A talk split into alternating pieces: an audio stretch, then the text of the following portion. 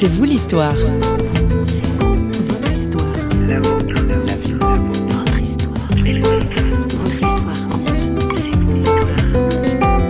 Je crois qu'on vient pas à la fois comme ça par, hasard. Moi, j'ai eu le modèle d'un père qui était quelqu'un qui était investi euh, dans la politique, qui défendait le plus pauvre, qui, cherchait la justice. Et euh, quelque part, j'ai vu dans le Christ le vrai défenseur des pauvres et de la justice sociale. Je crois que c'est ce qui m'a attiré vers, vers le Christ. L'avait promis, second épisode de ce C'est vous l'histoire consacré au pasteur des motards, Richard Fallot. On ne vient pas à la fois par hasard, dit-il, tout comme on ne choisit pas ses parents ou les circonstances de sa naissance. Pasteur de la Riviera vaudois, Richard Fallot est l'illustration que la fatalité n'est qu'un concept. Au micro de notre journaliste François Sergi, notre invité nous ouvre son itinéraire de vie et confesse une foi chrétienne sans complexe et sereine. Je suis euh, fils de réfugié espagnol. À, ce titre, j'ai grandi dans une famille qui était non seulement athée, mais très anticléricale. Voilà, j'ai grandi dans une, une, banlieue dite à risque, dans le quartier du Mirail, à Toulouse. Anticlérical parce que l'Église espagnole était estimée être euh, Exactement. complice du pouvoir euh, politique, ça euh, Voilà, c'était un catholicisme noir en 1936 en Espagne qui s'est clairement allié aux, troupes franquistes et à Franco. Et donc, mes parents étant républicains, alors évidemment que on voulait plus entendre parler ni de l'Église ni de la foi. Très bêtement, je me rappelle qu'à l'adolescence, ben, quand je voyais des sœurs passer dans la rue, je je leur disais mais Dieu est mort sans savoir euh, ce, que ça voulait dire. C'était par pure provocation. En grandissant dans cette banlieue, j'ai fait ce que tout le monde veut faire, c'est-à-dire euh, essayer de, s'en sortir, améliorer son sort en devenant matérialiste. Jusqu'à l'âge de, de, 20 ans, il n'y avait que ça. Essayer de, euh, m'en sortir, voilà, de progresser, puis de gravir cette, échelle sociale.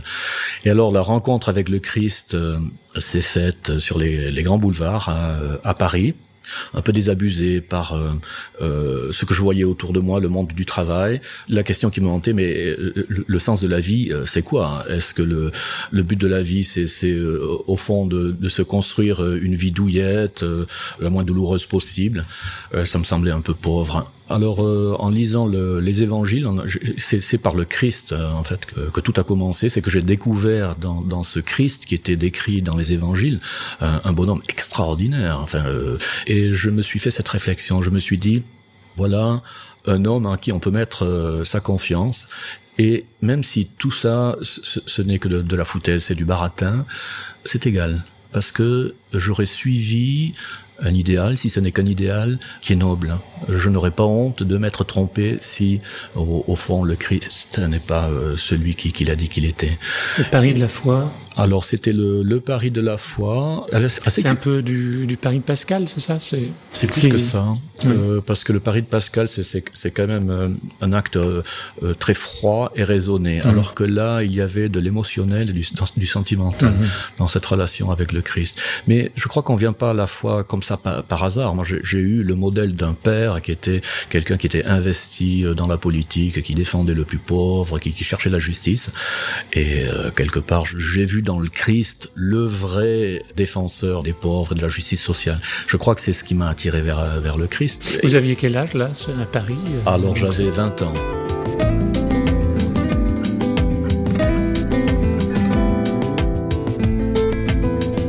À partir de ce moment-là, il y a eu une libération. C'était assez curieux, c'était de l'ordre du spirituel, un sentiment assez étrange d'être libéré, de ne plus avoir à prouver quoi que ce soit, une grande confiance dans l'avenir, euh, le sentiment d'avoir fait la chose juste et noble. Évidemment, c'était euh, un contraste euh, radical avec ma vie jusque-là d'avant. Quand on grandit dans les banlieues, ben, il faut s'allier dans les clans, dans les bandes, oui, il faut, faut, faut, en faire un peu de... Certaines bêtises. Voilà, un peu de délinquance. Alors, euh, dans la vie de, de, foi, il y a des, des, hauts et des bas, des révoltes, des cris, des incompréhensions.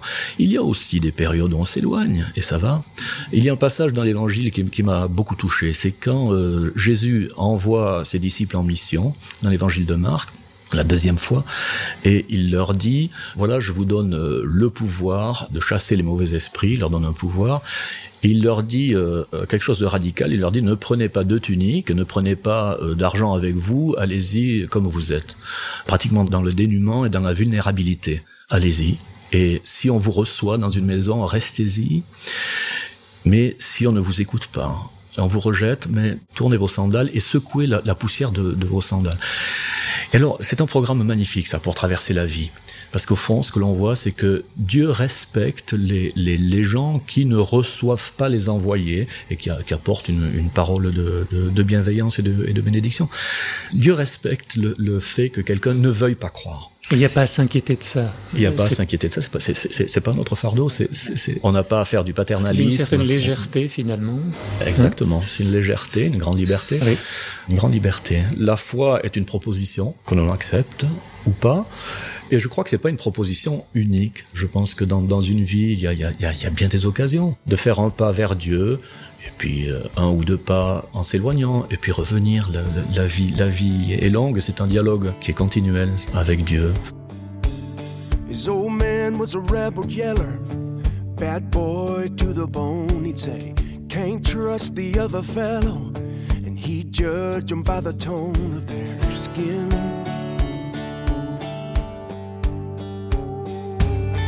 He was raised to think like his dad, narrow mind full of hate. On the road to nowhere fast, till the grace of God got in his way. Then he saw the light, hit his knees, and cried and said a prayer. He rose up a brand new man and left the old one right there. Here's to the strong, thanks to the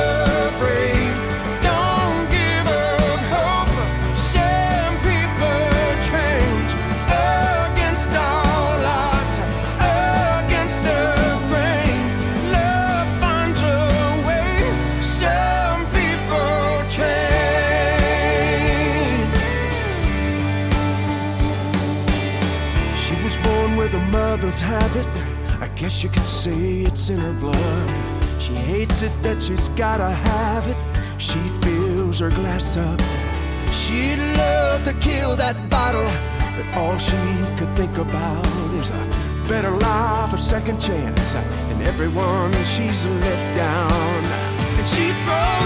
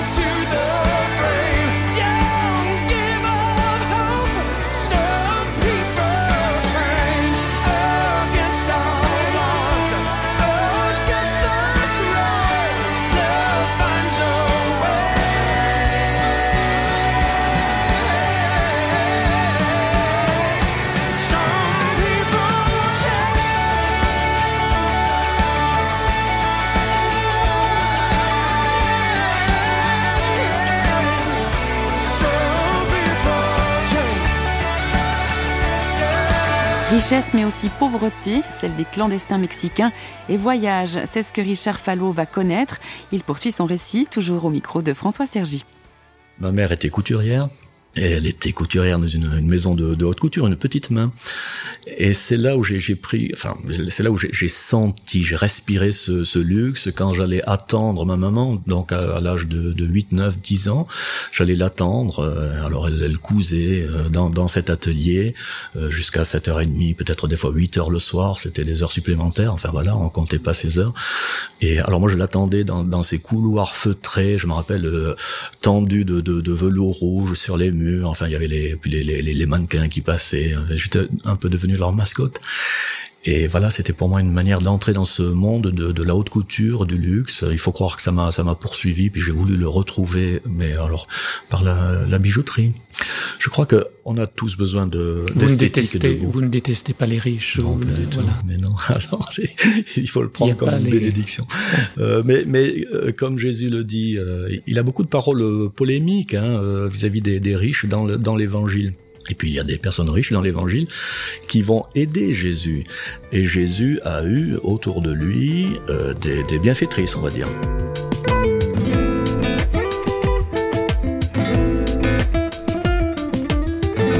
Richard Fallot est bijoutier joaillier et il part aux États-Unis. Là-bas, il fait une rencontre qui va changer le cours de sa vie fils de réfugié espagnol, je, parlais espagnol couramment et euh, un grand avantage euh, quand on vit en Californie, dans le sud des, des États-Unis, c'est d'avoir une carte verte, donc d'être euh, habilité à rester dans le pays. Alors c'est à ce titre-là que euh, quelqu'un m'a euh, appelé euh, par le biais de mon pasteur. Cet homme m'a dit "Écoute, est-ce que tu voudrais m'aider? Je, je, cherche des gens de ton âge qui parlent espagnol et qui sont légalement aux États-Unis." Alors je lui dis "Mais on verra, je viens." Et alors j'ai été séduit. Alors immédiatement, c'était un, décor de Far West, de western. L'aide dont il avait besoin c'était dans le cadre de, de cet effort qu'il menait tout seul. Cet homme s'appelait Stan Loftis, euh, la soixantaine, comme ça, un entrepreneur euh, retraité, et qui avait vu que sur ces chantiers, des Mexicains illégaux venaient pour, travailler au noir. Et ces gens étaient exploités par, euh, par tous les, les, entreprises de la région. Et lui, en tant que chrétien, avait décidé non, je, je veux faire quelque chose euh, pour ces gens, euh, leur donner autre chose que simplement un, salaire décent, mais je veux leur donner une espérance, un espoir, quelque chose qu'ils qu'ils peuvent ramener dans, dans, leur pérégrination, qu'ils peuvent prendre avec eux. Et c'est ainsi qu'il s'était donné pour règle d'employer ces jeunes Mexicains qui venaient de l'État de, de Oaxaca, alors bien sûr très pauvres, très très vulnérable. À la différence de, des autres employeurs, euh, la pause de midi, donc ils venaient, ils, leur offraient des, des sandwichs parce que le risque c'était qu'évidemment ils, ils, partent à la ville puis se, se fassent ramasser par le, les services de l'immigration. Alors tous les lundis, il s'est dit mais on, on peut pas annoncer l'évangile à quelqu'un qui a faim et donc euh, il s'était mis en tête de, nourrir une bonne cinquantaine de bonhommes qui avaient travaillé, qui avaient trimé toute la journée sous le soleil californien. Et alors c'est là où il avait besoin d'aide, il avait besoin de, de gens qui parlent espagnol, qui soient un petit peu en forme. Alors il faut, faut s'imaginer, j'étais dans deux mondes. J'étais dans le monde du, du, luxe, pour pas dire de grand luxe d'un côté, et alors le, le lundi soir et les mardis soirs, eh bien j'allais retrouver cette bande de Mexicains qui dormaient dans, dans des tombes. Ils avaient pour se, se protéger des, des services de l'immigration, ils creusaient des tombes dans le désert qu'ils recouvraient de branchages. D'ailleurs, ils dormaient là-dedans. Vous voyez les, les, les, conditions sanitaires dans lesquelles, dans lesquelles ils vivaient. Quel sens donner à nos coups du sort? Pourquoi le mal? C'est ce que Richard Fallot, encore tout jeune, a voulu savoir lorsqu'il a appris qu'un Mexicain qu'il connaissait avait perdu sa femme et qu'il se retrouvait avec cinq enfants à charge. Poussé par cette recherche de sens et un besoin de réponse à ces questions, il se lance alors dans des études de théologie. Il comprend alors ce qu'est l'Évangile. Alors c'est la libération et c'est les retrouvailles avec soi-même, avec qui nous sommes euh, au fond. Le Christ euh, constamment nous pose euh, cette question de savoir voilà qui tu es. Tu es euh, une femme, tu es un homme euh, libre. Euh, l'avenir est ouvert. Tu n'as pas à courber les chines constamment. Il y a bien des choses qui t'écrasent. Ta condition sociale, la culpabilité, des messages qu'on a imprimés en nous, un petit peu comme on écrit des codes informatiques dans un ordinateur. Et le Christ a le pouvoir d'effacer tous ces codes qui font que nous agissons de manière un peu automatique. Hein. Et dans ce sens, c'est un, renouvellement total de l'être. C'est comme si on reformatait un ordinateur, le disque dur d'un ordinateur. La, la, machine fonctionne encore, mais il a besoin d'avoir un programme. Et je trouve cette allégorie, cette métaphore euh, intéressante le Christ, par sa parole, par l'évangile, peut réécrire les programmes qui sont dans notre cerveau et qui nous font agir comme ci ou comme cela. Il respecte, il respecte l'humain, qu'il écoute, qu'il ne l'écoute pas, qui s'en détourne, qui lui dit ses révoltes. Dans ce respect, il y a le respect de la dignité humaine.